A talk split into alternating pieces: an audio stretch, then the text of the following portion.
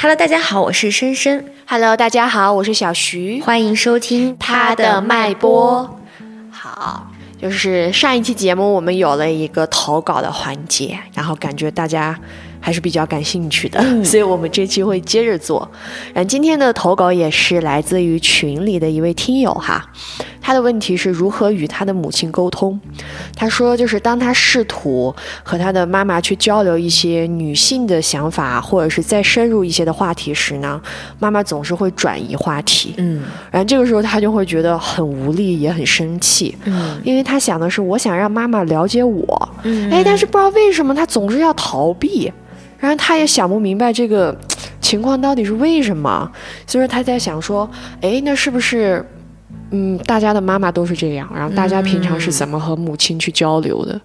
我感觉就是他说完这个，我特别有共感，就是那种没有被看到的感觉。我也曾经就是跟妈妈聊一些这些话题，那可能不管是他在当时很忙啊，或者是怎样，他可能都回避了，就是让我感觉到他不太想了解我，或者是他并不感兴趣。嗯那个失落感还蛮强的，哦嗯，因为你很想和他进行一些连接，不仅是他是你的母亲，就是同为女性中间的这种连接，嗯但是就是会有缺少这一块，所以他提这个问题的时候，我觉得，唉，又是一个痛点。其实我我妈妈，其实大家已经大概知道我们的家庭了。嗯，我觉得其实这个听友跟他妈妈关系还挺好的。嗯，还哦，因为因为他都已经到了可以聊这个话题的程度了，好多家庭是不可以的。是的，但是我可能对这个事情的概念是什么哈？因为我妈妈也会有。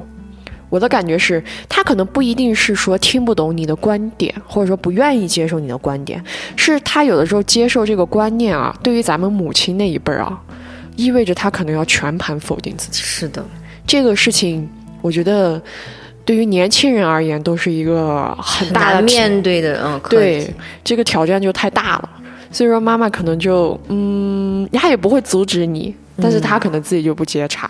然后其次是她可能确实不太赞成你的观点，但是她预感到可能会有冲突，哎，她就这样子回避了，对对不对？对，就是这样的可能。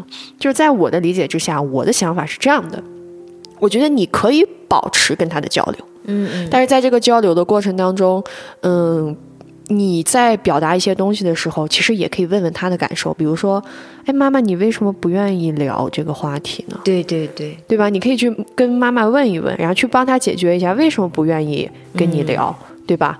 同时，你也可以告诉你的母亲，你跟她聊这些东西的目的是什么对，啊？对吧？妈妈，我想让你更了解我，我想跟你拥有更深的母女关系，因为我很爱你。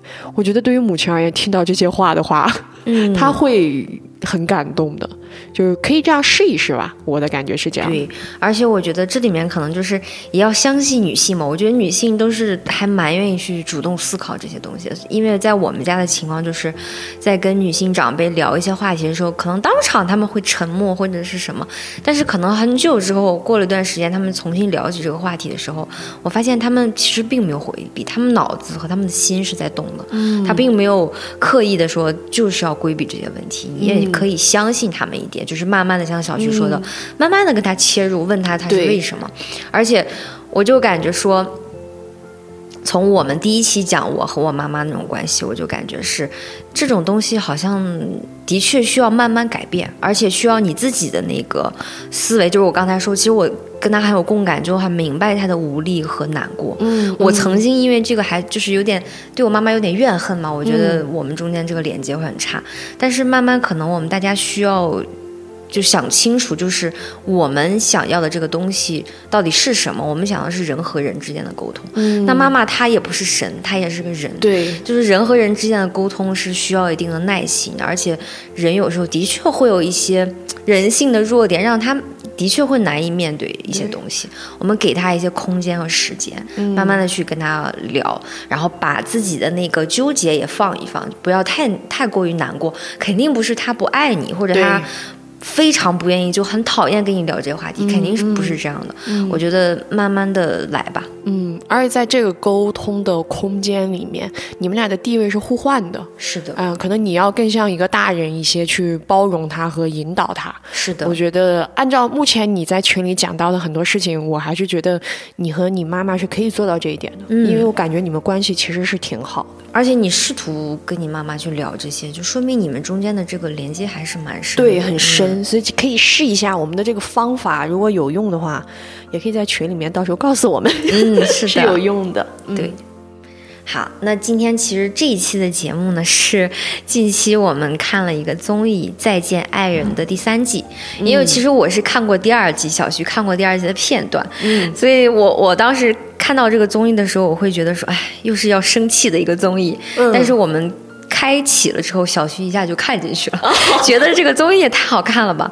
而且最近其实这个综艺大家都很多人都在讨论，特别是傅首尔和老刘这对老夫老妻，然后他们就经常上热搜，所以我会看到热搜里的就傅首尔说的一句话，让我特别的印象深刻。他说：“曾经我是一个非常普通的人，后来我成了辩手，马上要成为编剧和导演。有时候想，如果我不是这样一个人，这段婚姻可能真的会。”很幸福到老吧？就是我为什么要做这个选择呢？对吧？我感觉我听到这句这段的时候，我特别的难过。我感觉这里面好像引出很多那种，就现在这样好像。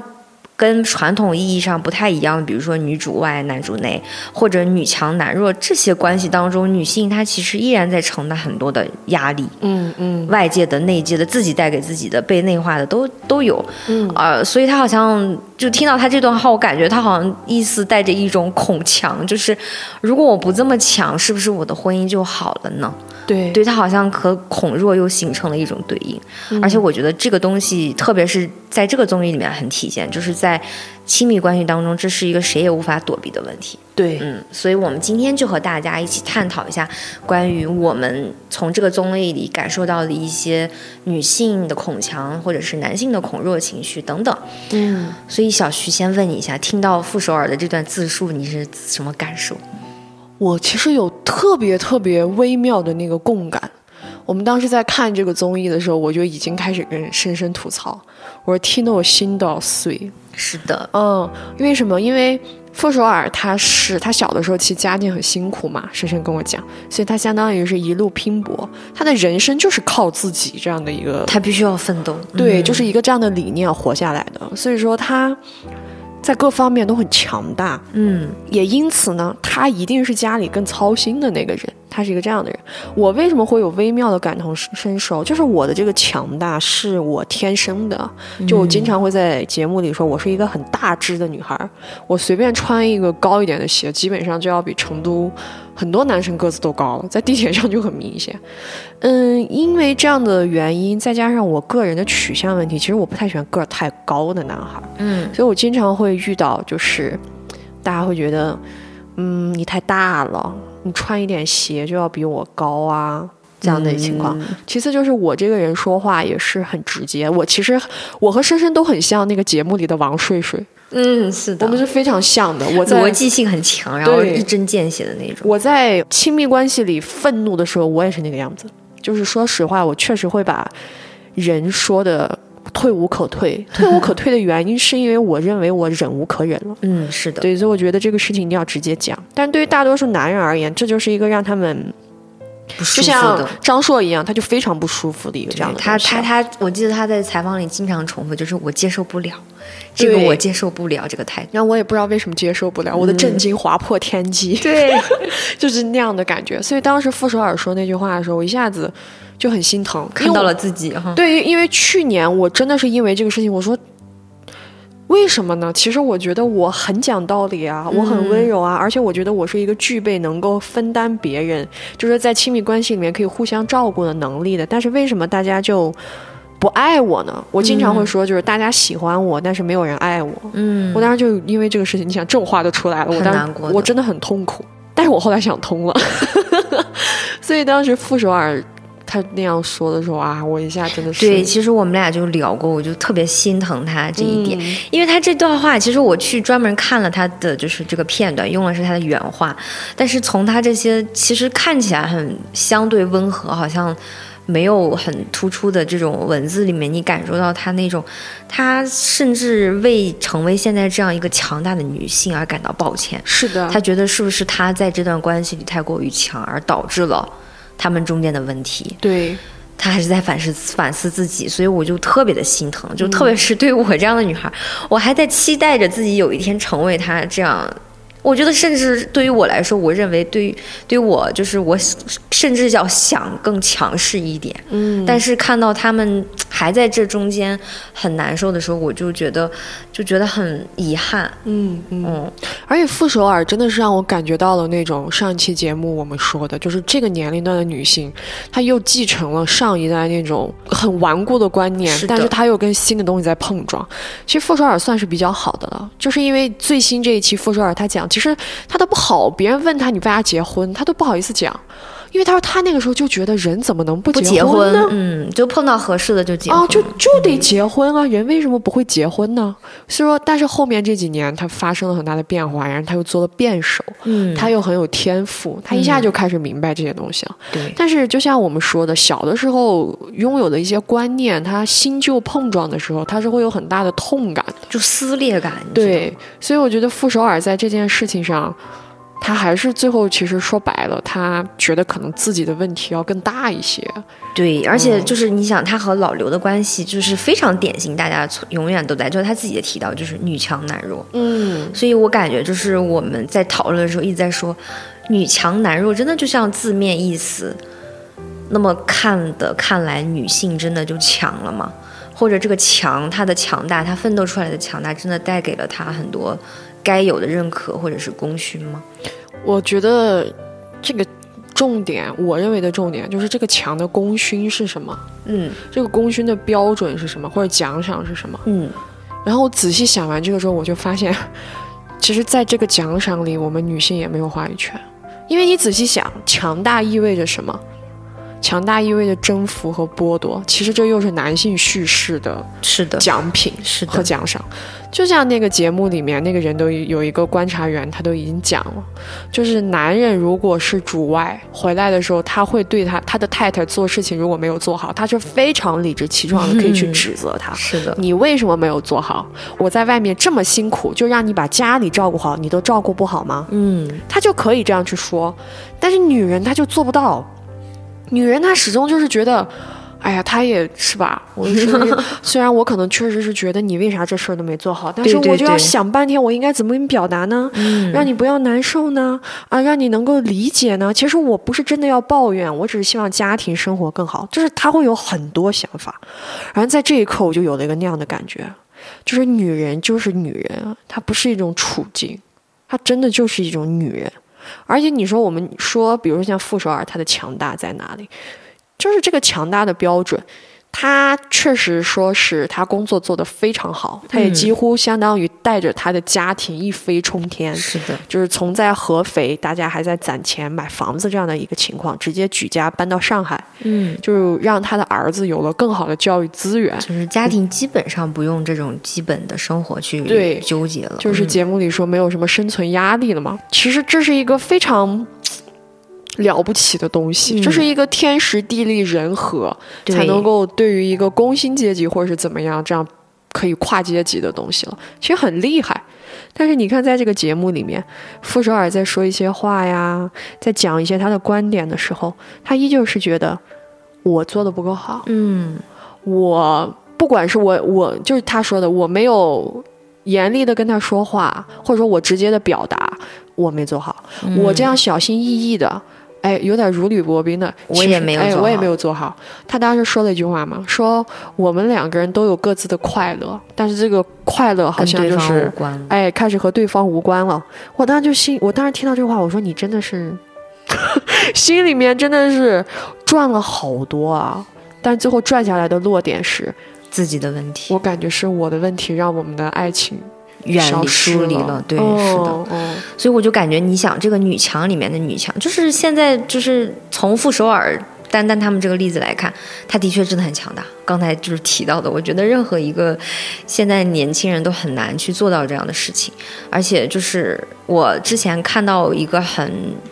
我很认同的说法，就是因为女性她在各种社会资源上被分配的太局限，所以其实你可以观察一下你身边的人，你现在已经到达的这个水准，或者所谓的社会地位啊、薪资等等，你观察一下你旁边的女性，这里面的女性是一定要比同阶层的男性要优秀的，是的，因为他们花费了大量的时间去努力，才能达到这一点。嗯因为我记得我看到过一个那种综艺吧，就是医生，就是他们医医学生去实习，嗯嗯，里面竟然是一个男，这个男学生是二本院校的，但是另另外一个女学生是清华的女博士。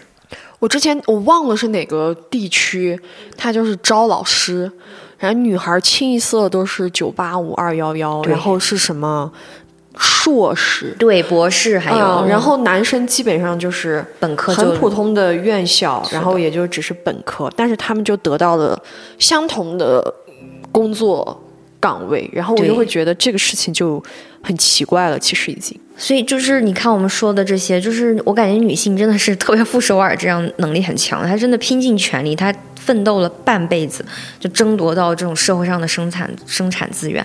但是她在这种两性的关系中，她的地位和被认可感，其实他不应该被谴责。对，但是却仍然没有给他任何的认可度，就是他自己都有说，他说外面大家都说嘛，就是你太强了呀，就应该什么都你去做，那你太强了，整的别人都好像没活没活做，哦，就是我觉得这就展现了就是女强男弱这个词里面，它虽然女生是强的，但是最终就刚才小徐说，女人还是女人，她依然是个弱势的群体，嗯。我们依然在要求她做到。完美，而这个完美的标准又是谁定的？包括所所有的这些要求，就是 Melody 还在这个观察室里面提出芭比的那一 You，know Barbie 这个电影，对，他的 you know 出来了，然后他就用中文说了一下，就你能感觉到里面那种对女性的苛刻要求，所以他依然是完全。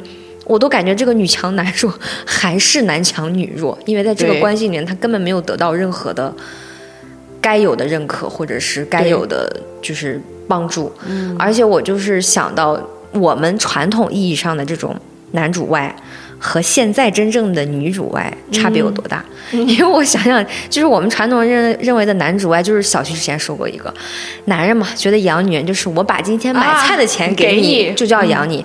那女性其实在家里整个家里家家庭主妇的这些。工作做的很多很多的，但是真实现在，你比如说傅首尔这一对，他他的女主外是什么情况？他其实多重，他自己都说我想做好母亲、女儿、老婆，还有我自己，我好累啊！但是我还是被嫌弃，而且所有的现实好像都在逼迫她说，你必须让权，这个自尊你必须让出去，就是你要给你的丈夫一半。而且当时就是他自己还说，就是老刘因为各种事情没有帮他做好，其实他并没有去责怪他。对，所以，所以，所以整个来说，这让我想起就是上野千鹤子在谚语里写的一段，就是他提到日本的某一对夫妻，那个是明显的女强男弱，因为女生是从小家庭、从金钱、地位、名誉都是超过这个男性的。他说，这种婚姻唯一维持下去的。可能性就是不停的给这个男性自尊，不停的给他面子，让他明白说啊，我没有抢你的风头哦，你作为这个男人，在这个我们的两性关系当中，你是有价值感，你是有怎样怎样的，才能够把这个维持下去。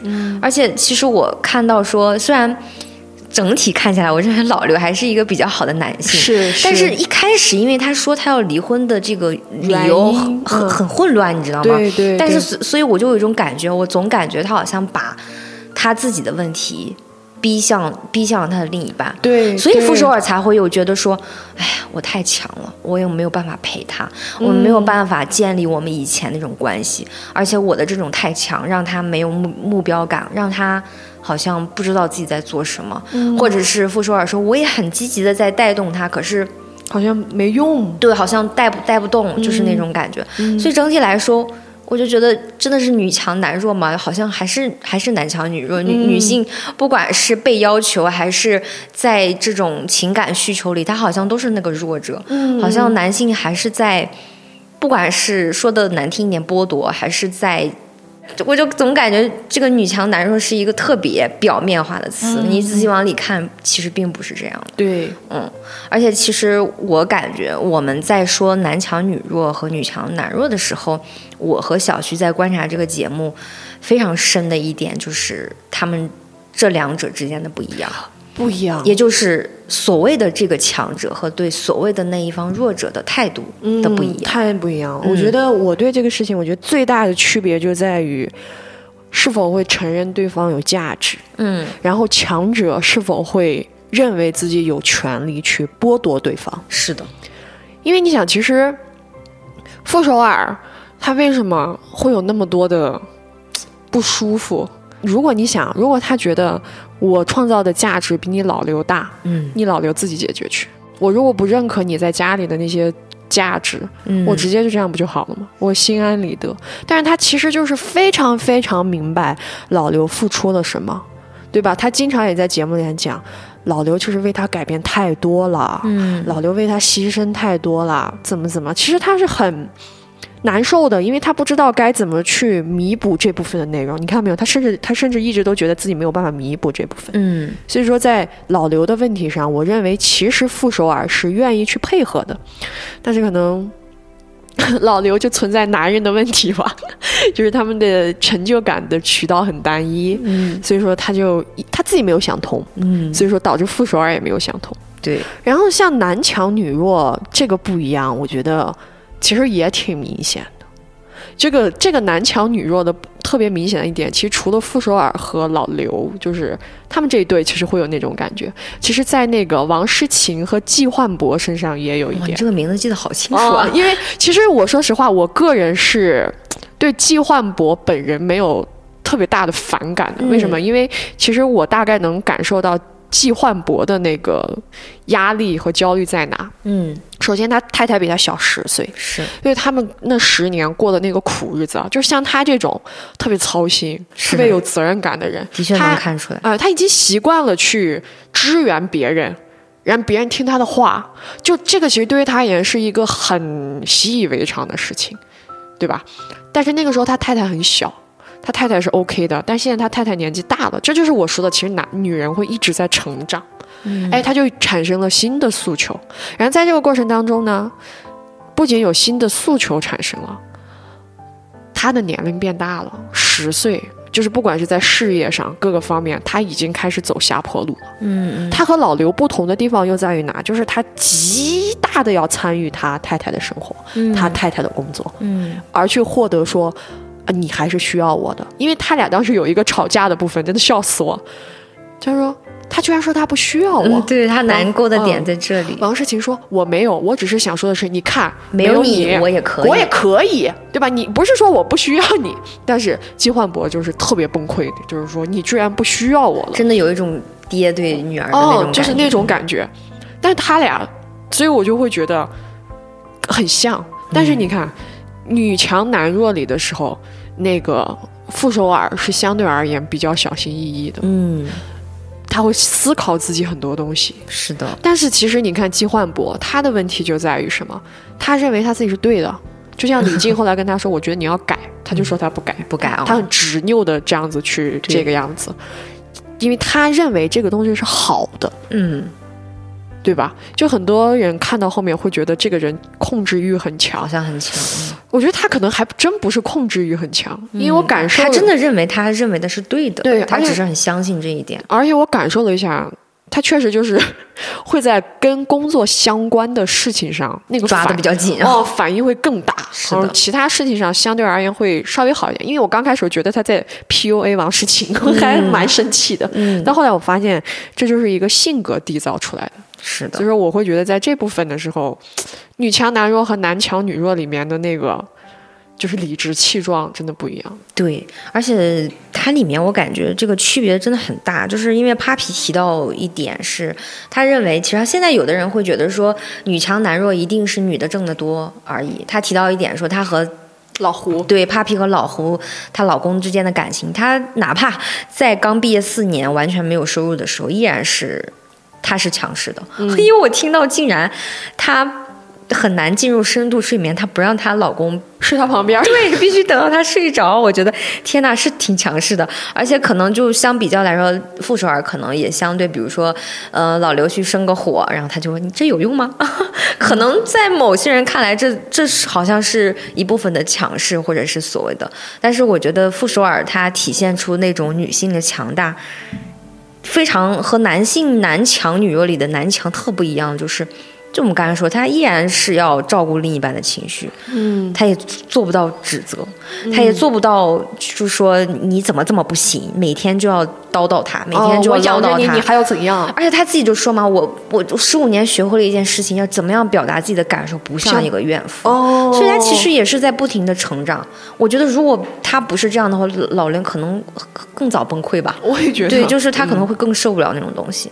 而且这里面有个问题，女强男弱的男弱，就是这个弱到底弱在哪里？不过就是我觉得的确，后来傅首尔提了一些例子，让我看，让我想到，其实很多时候这种传统家庭的男性，他能力的确挺弱的，就是、嗯就是他。比如说让他买一个地板，他竟然量出了多半个房房间，我觉得多三分之一我都可以接受，半个房间是什么鬼？然后让他传照片，他就一直不传，直到所有的照片都消失。但是你看我们在说，我觉得他们中间可能有争吵，但是我认为在傅首尔后来表达这些，他的表达里面。一点暴力都没有，嗯也没有一点俯视的那种指责，说你你真是不行啊，对让你办点事你都办不成，而且他当时举完这些例子之后，他又说了一个让我特别心碎的话，他说就是。他就是他很爱你，但是嗯爱一个人和能不能给他一个好生活的能力能力是哦不一样的。我觉得他真的是用十五年学会了这句话。对，而且他其实是接受了这个事情的。对，嗯，他是接受了这个事情的。所以其实其实我就感觉女强男弱和男强女弱，就像我们刚才那一趴聊的，女性一直在强势，呃，一直虽然看起来很强大，但她一直在弱势。嗯我就感觉这两个词其实蛮标签化，也挺浅层的吧。嗯，所以我觉得大家一定要把这个里面的东西拆开去对，解答、去思考，特别还是要具体问题具体分析。嗯哦，而且其实我觉得这一对里面挺有意思的，就是老刘的这个，我就因为最开始我没有看这个综艺的时候，网上大家都在说。老刘，你真是不知足，或者是就是有一点骂他的感觉。但是我看完之后吧，我又觉得他还挺好的。哦但是就是我是能共情到他所谓的那种，他他讲他很有压力，虽然他前面讲的很混乱，但是我能感觉到他的那种，比如他说我们曾经一起奋斗的时候呀，我还是很有奔头的。但可能一下子这他的这个目标没有了的时候，或者是。他说：“傅首尔其实一直是一个比较缺乏安全感的小女孩，所以可能一开始是她反而给予的情感回馈呀，或者是那种能量感更强的人。但是慢慢傅首尔成长太快了，所以就是她一下那个不被需要感，就像季焕博一样，他一下好像把他抽空了，他好像就有点无所适从。所以我觉得那个傅首尔问的特别好，说你这样自我的寻找，你婚姻里完成不了吗？Papi 问的吧？呃，傅首尔有问他这个问题，哦就是他对面的时候，你就是就是他们那个环节是他可以问，但是另一方可以不回答。哦哦哦他就说：“你这个真的不能在我们的关系当中处理吗？”他就是，我就觉得其实他们的这种情绪和另一半在不在身边，陪的时间长不长，真的关系关系不，大。很少，关系很少。嗯，所以我觉得这种，比如说像老刘，我们也在网上看说啃 哦这些啃的，说他是啃，嗯、压力到底都来自哪里啊？嗯就这些问题，它真的跟女人的强有关系吗？就会有一个这样的迷思。是，的，我觉得一句话就概括了，嗯，这就很典型的是被有毒的男性气概反噬了，是的，就反噬了。对因为你们大家想一下，男性气质是什么？嗯。就男人有一个东西叫一招吃天下的教育问题，其实他们几个观察员都讲了，是的。就是只要你有事业，就会有人来爱爱你，对，就是这样的一段话，就是好像当你你男人只需要去完成事业，一切都会好。对，一切都是。其实我觉得那个黄志忠说的都已经非常的温和且浪漫了。嗯你我在我看来，就是好像男人认为，只要我有了事业，我就一定会有女人对分配给我。对，其实是资源嘛。然后只要我这样，其实他就是我上一期我说了嘛，男人他还是在争最最原始、最原始的东西啊，女人、钱、场域，他就没有别的了。因此，在这种教育之下，他就出现了一个新的问题。他们获得成就感的渠道非常单一，对。哎，他就只能变成为事业奋斗，哦，我得挣钱，没有事业就彻底。我必须挣很多钱，嗯，这个女人她才能依赖我。对。而且可能是最近因为这个综艺很火哈，我那今天看到一个说有一个美国的离婚律师，他在判很多案子的时候，他发现一个很有效搞笑的事情，就是男人真的会直接从物理意义上都会远离那个比他有钱的女人。哦，真的吗？对，就是很夸张。嗯，就是看到就被吓对，吓退了。看到就不行。嗯，然后在这个上野千鹤子的那个新书，我还没有完全看完，那个《上等快乐》里面，嗯，上野千鹤子和那个汤上林子是汤上林子吧？他们聊到的一个东西就叫布画。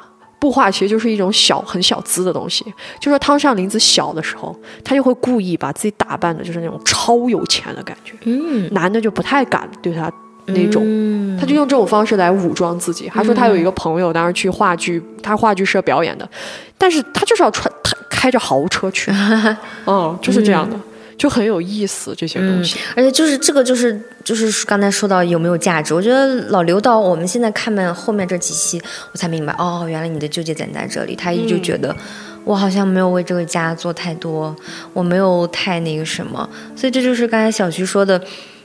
然后黄志忠在里面也有提到，就是他们拿到的这种性别故事脚本就特特特古代，你知道吗？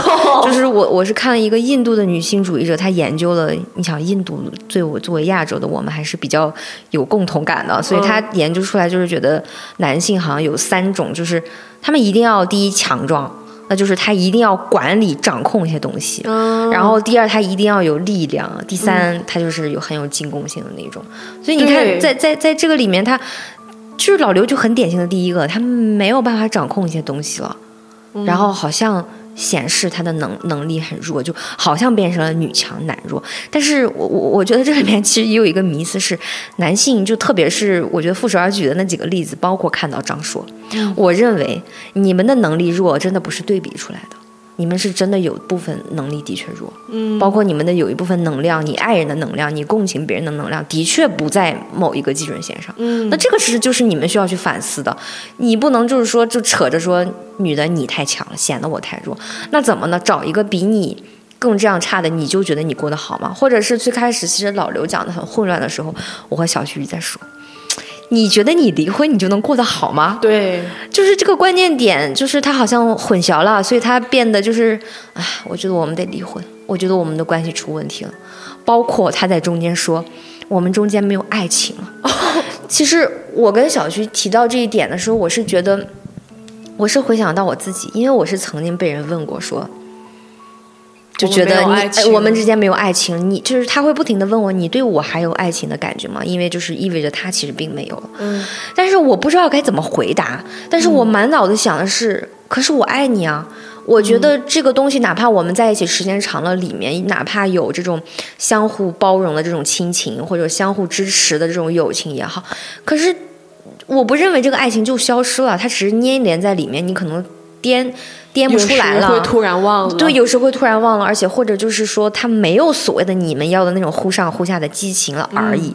但那不叫没有爱情，对，那不叫。而且其实我们在看，应该是最新一期吧，我不知道，就是老刘就哭得很惨嘛，哦然后啊爆哭，然后傅首尔要去安慰他。你就能看出来他们中间的这个爱我我嗯我不认为这里面是没有爱情，特别是当我想起曾经这个另一半问我这句话的时候，我就特别想反问：你知道爱情是什么吗？我觉得男性有的时候，就像我们有一期说，男性真的知道自我是什么吗？对，就就你就比如肯肯也是这样啊，他他他要的芭比的爱就是看向他，嗯，被他保护。嗯，可是就包括我们之前提到一个细节，他要比他也是比另一个肯，他说我觉得他挺酷的。其实芭比根本不认那个另一个肯酷与不酷，但他要的不是。真正的女人需要的那种爱，所以你们真的了解了吗？你你你这个爱里面到底包含什么？那如果老刘你一你觉得这个爱情不在了，到底原因是什么？我觉得大部分可能出现在你自己身上，怎么样去跟你的另一半沟通这件事情上对。。嗯而且我觉得这个有毒的男性气概的反噬，它还还有一个点，嗯，就是男性他之间真的没有一个可以交流心事的交际圈儿，哎。是的，你像老刘就更难交流。对，因为像我们，我觉得人都会在某一刻，你真的就想不通。对，但是如果像女性的话，我那天还看了随机波动的博，就是主理人们发了一条微博说，女孩就是一块儿这种聊天，就特别像那种花梨鼠，对，可就是大家给你给影，给你我的吃的啊，但在这啊，我捡回来送给你，你看这个是不是很好看，或者怎么之类的。而且在这个过程中有一个很重要的东西，就是女人会交换话语权。是的，就其实大家如果仔细看这个综艺，你会发现男生跟男生和男生聊，女生和女生聊完全不一样。是的，就是你能够感觉到三个人隐隐的之间还是有一种抗争在，是是有一种碰撞在。比如说张硕说，呃，张硕说了一个什么我忘了，金焕博说我跟你不一样，对对对，因为 张硕可能对自己的问题的确啊意识的不清晰，别人可能看的觉得很明显，对。但他就非要跟别人扯我们的问题一样啊。而在这个过程当中，我还想说，男人除了看不懂爱之外，看不懂自己之外，我认为男人他也没有一个属于自己的交流的语言系统。是的这，就是为什么就咋都说不明白。嗯，鸡同鸭讲。对我感觉在他们三个里面比较有自己语言系统的其实是季焕博，老刘也还可以吧，嗯、老刘也还行，但是就是说其实可能张硕在这里的反面教材太明显了。其实就是为什么所谓的王睡睡说他在外面跟人很贴心，嗯，是因为那种男人之间的快乐的那种那种，就是那种交流啊，他不需要走心啊，他也不他是模需要什么板啊能量，对对，他就是模板啊，你就哎哥们儿哎，碰一个，哎碰一个就完了噻。他不需要你去根据你自己 DIY 出一套属于你自己的交流系统。所以说，在这个过程当中，我就会觉得男的真的是在教育上吃好大好大的亏啊。是呀，所以你看老刘为什么一开始那么混乱，就是我总听不懂他到底难过在哪里对，而且他的所有的点就是我今天来我来就是觉得我们还是离分开比较好。嗯，我我我那其实我一直看下来，我觉得老刘还是一个蛮好的人，但是从这句话里一开始，我其实对他有反感，我就是觉得你你一下子把所有的矛头指向了你的另一半和你们的这种关系中非常单向的这种东西，哦。你没有去真正去把它掰开考虑，你只是觉得说。哎，一刀切吧，我们分开吧。我也不知道怎么办，就就得分开，没有办法。是的我只有分开，我只有离开你，我才能找到我自己。嗯其实这个这个这个这个思维还是挺离谱的，我觉得。哎呀太这个女人根本没有在这里当你的绊脚石啊，她是在帮助你。其实其实挺逃避的。对，很逃避。嗯，但是我觉得看下来，首先，我觉得我还是希望傅首尔和老刘不要离婚的。哦就是 Papi 说的气该离的不气，气不该离的。对，气不该离的，我就觉得，哎呀，的确是还是希望傅首尔和老刘这样的，就是这中间充满爱啊，包括老刘其实身上还是有一些比较好的嗯，品质，确实，他们是能够走下去的。我觉得有一个让我们特别，我真的是挺震撼的，嗯就是当时他爆哭的原因，是因为他一下子意识到。自己原来最爱的人不是傅首尔，是自己。他发现是自己自私。对对对，我当时就觉得，一看他就不是一个自私的人，是的，因为自私的人是张硕那种。根本不会这么想，对他居然觉得自己是自私的，自己放到第一位，很自私。哦嗯然后他觉得天啊，原来我最爱的不是。我觉得这个都。可以夸他说你很像女人了，对他那个高级的这种面，哐的一下就想的通了。，是的，然后他就选了否，然后我和深深就很激动啊啊！对，我们两个，我就还跟深深说，我说我第一次如此的这么希望一对不离婚不要离婚，所以其实我觉得他们的关系还是可以调和的。哎，可以调和。我我我觉得怎么调和呢？就是首先，我觉得傅首尔，我是我我其实我觉得女性真的不太用做啥了，你唯一要做的就是不要再自我反省了，你你不用觉得是自己的问题，而且是看到我觉得我们俩爆哭，就是傅首尔一下就跑过去，老刘怎么了？怎么就哭了？就是那种感觉让我特别的心酸，就是他们中间的那种爱和女人对另一半的那种体贴，我觉得女人真是太强大就。在那一刻，不管我们有什么矛盾、什么不和，嗯，就是我都可以无所谓了。对对，嗯我你都是我最亲最爱的人。对，然后这是我们刚才不停提的，哎，男人自己的课题。对，就是我之前跟小徐分享我听到的一个关于 Barbie 的，就是女性主义的这种影评。嗯我后来才发现，哦，原来为什么芭比要在最后问，呃，给肯说你去找自己吧。其实他就说，这就是分离主义下女性觉得说，其实真正在女性崛起之后，要适应的不是女人，我们其实一直不停在适应，不停在进步，要适应的是男人。嗯你们一旦被那种俯呃仰视的眼光、需要的眼光、爱的眼光、照的眼光、呃照顾的眼光，就是抽离出来的时候，所有的灯光不都不在你身上的时候，你的那种空虚感要怎么处理？对，你认为的爱要是啥？不是说芭比看向你就可以了。所以就是你们要怎么适应这件事情，是你必须要去学习。就像我最开头说的，因为这是一个亲密关系，又是一个一男一女的亲密关系，你躲不了。对，如果你想要这样走下去，而且说实话，我看着老刘，我觉得他吧。他们俩离离不了，他分开不了出手啊！就是当时一说就说要分开的时候，他其实我觉得那个爆哭里面也带着一种哦，他听到分开一下有点崩溃了。对分嗯开的那种不不舍，我觉得还是有点难割舍的。而且我其实觉得，比如说，就是刚刚深深的那句，他说聚光灯不再照在你身上，你不再是这个世界的主宰的时候，嗯我觉得这个感觉，它确实不一定说只有男人有，但是是男人肯定有，对。但是就是说，不不不独属于是男人的问题，就其实我个人也会存在这样的课题，嗯因为我一直都是比较显眼的那个人。我从小到大都是，所以说自然而然的时候，我也是那个无意之间，我是那个资源获得最多的人，尤其是在家庭里的时候。但有一天，你进入社会之后，嗯，你在某一刻你不是了落，差感了。对那个灯光照向另一边的时候，我想说的是，这个事儿没那么严重。对，你确实会在第一时间会觉得很大的压力，会觉得很虚无、很那个。但是我觉得这个事儿，我的调整方式是，如果没有办法在这个地方获得成就感，我再去找别的事儿获得成就感。而且我意识到，当我承认一个人比我强的那一刻，其实对自己反而是好的。嗯哎，他为啥强啊？他为什么比我厉害啊？哦，原来是这个样子啊。嗯，那我实在是学不到，算了。也要决定学会适当的放弃。对，就是我觉得这事儿没那么难，这事儿没那么难，就看在就要看你自己的调整能力到了什么程度。而且我刚刚也讲了啊，这个事儿，嗯，还会有一点就是比较难处理的点，就还是男人的交友圈的问题。就 Papi 都讲。老胡身边还是会有人跟他说：“哎，你看你老婆你最近咋样？你状态怎么样？就是这样子。对这个咂嘴中包含太多种意味。我然后我就在想说，我说确实哈，你个人调整心态归你，夫妻二人调整心态，外面这种话多了，确实是很难说完全毫无波澜，肯定会影响你，对不对？所以我觉得可能大家要面对这些事情的时候，我本来一开始想的是这是一个跟女性完全无关的事情，嗯但我现在想的是。其实我觉得男性要学会跟你自己的太太，或者是你身边的女性对对朋友、女朋友去寻求帮助。你真的是可以跟他讲说，我最近有一个这样的问题，我产生了一个这样的心结。而且这么一个帮助也证明不了你就是弱的那一方，对我，而且我有这种焦虑。对，所以就是深深他自己提了，但是他好像刚刚没说，嗯就是其实你要去学习这个方式，这是一种共情教育，对这是一种情感教育。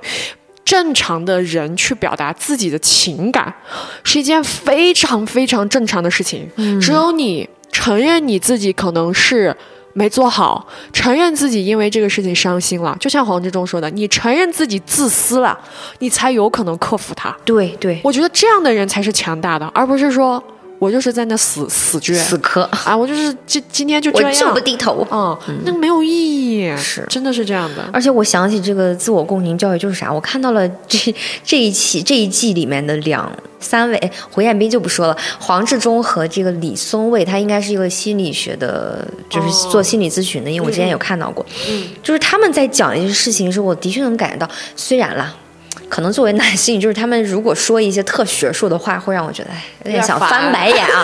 但是我觉得说的都有道理，就是他们作为辩手也有很容易，就是把这个一定要变得很逻辑，但又很易懂，就很好。但是我能感觉到他们在这个中间，他就正是因为通过了这些学习、这些观察，他把自己的那种男人，他就是黄志东说，我们从小男孩从来没有被教育过照顾别人的情绪，就是他们很缺乏这个，但是他们后天呢，哎，努力。这也就是说的，就是每一个人都应该是一个女性主义者，你应该去学习这个东西，特别是男性，你根本就共情不了女生所处的很多处境，那你就需要后天不停的，这真的是一个终身学习的过程。其实这两个观察员就让我感受到。他们在这个过程当中，哎，有进步，也有一些好，就包括我们看这一季比较爽的，就是这一次观察室的这所有的点评，特别是男性，没有让你听到那种男味儿很重的，或者是。让你觉得很反感，说你在说什么？对，反而是一种非常贴心，相对比较共情，在真的在处理这个男女中间的这些东西。对，因为上一期我没有看的原因，是因为我看张婉婷张婉婷的片段，我在那一刻我就觉得天啊，有没有人救救她？他好痛苦，有没有人救救他？对。后来我发现观察员都在骂他，我就好生气啊。嗯。然后后来我看这一季的时候，我就心里面想，是不是上一季被别人骂太厉害了？就觉得你们怎么对人家张婉婷一点这种进行了一些反思哈？对。然后我一下就觉得，因为我从王睡睡身上确实感觉到，其实王睡睡是非常咄咄逼人的。是的。但是我觉得他的咄咄逼人真的都是被动的。对。因为张硕真的是一个，实在是让我。我的震惊划破天际，觉得已经不知道该怎么沟通。但你说实话，他这种人是大多数。哦，那的确，真的他是他才是真的大多数。哦，他找的这一对还是蛮明显的。季焕博和老刘真的是很少，很少见，就是我能看到很明显的那个优秀的品质。对，就是季焕博。我为什么说我其实还挺喜欢季焕博的？因为季焕博是一个很典型的具备生活能力的男人。对，就是嗯，傅首尔不是说。这个帐篷只有一个杆儿吗？但对于季焕博而言，它会成为另外一个杆儿。对，就这个事情对于我个人而言是很重要的，所以我就觉得三对情侣、三对夫妻都挺有意思的吧。是的，然后在这个综艺里面，确实我觉得很好的就是，比起可能很多的冲突和引流的东西或者流量的炸点，这次做的特别的有人文情怀。所以说，在这个过程当中，我觉得我的愤愤怒很真实。对对，网友的乳腺也是乳腺，然后我。爆哭的东西也很真实，所以我会觉得这是一个蛮不错的综艺。对，而且其实讲了这些，我觉得还是大家如果想要在这样的亲密关系当中做到，大家都需要跳出那样的性别故事。嗯，就女孩别担心自己太强。对，我觉得如果对方承受不了，那的确。就是他的问题，对，也是这个社会的问题。对，你还是有朋友在，比如说我们就会，我就特别羡慕这样很强大的女性，甚至对我来说有点强势的我都很喜欢。嗯，就也是上野千鹤子说的，不要再恐弱了，男人们，你们就是刚才说你寻求点帮助，你不要害怕好吗？对啊。而且就是我中间有说的这个强弱吧，也不是我们对比出来的，你们也自己掂量一下自己，就是多进行一些学习。就比如说我们看，实在是看到张硕，就是你这种能能量弱的人吧，有的时候真的是相处不了。而且就是他这种自私的人，不愿意共情别人的人，会让人觉得说没有沟通的必要了。那那那这样的话，我觉得。很大程度上是需要这个男性去改变的。对，睡睡我觉得太累了，已经这么多年以来，他的那种咄咄逼人，大家就是也都说，就是很多都是怨气，他不是说我为了把你逼急，他已经没有办法跟他正常沟通，因为正常沟通以前没有解决任何问题，而且正常沟通这件事情让他也很痛苦的，已经，嗯，所以。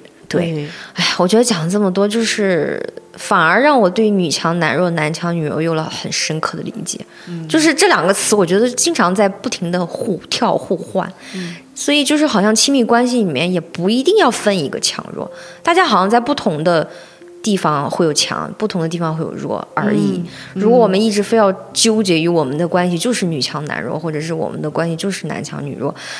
把自己就固住了，对，或者说你评判强弱的标准只有一个，嗯，那这个事情也挺麻烦的。是的，嗯，好，那这一期就是我们所有对《再见爱人》第三季的，今天晚上我们要继续追了，这是一个，呃，看完这个节目之后的一些感想，是大家感兴趣，其实也可以看一看，是的，也可以在评论区或者进入我们的听友群和我们一起聊天沟通。那我们就下期再见吧，拜拜。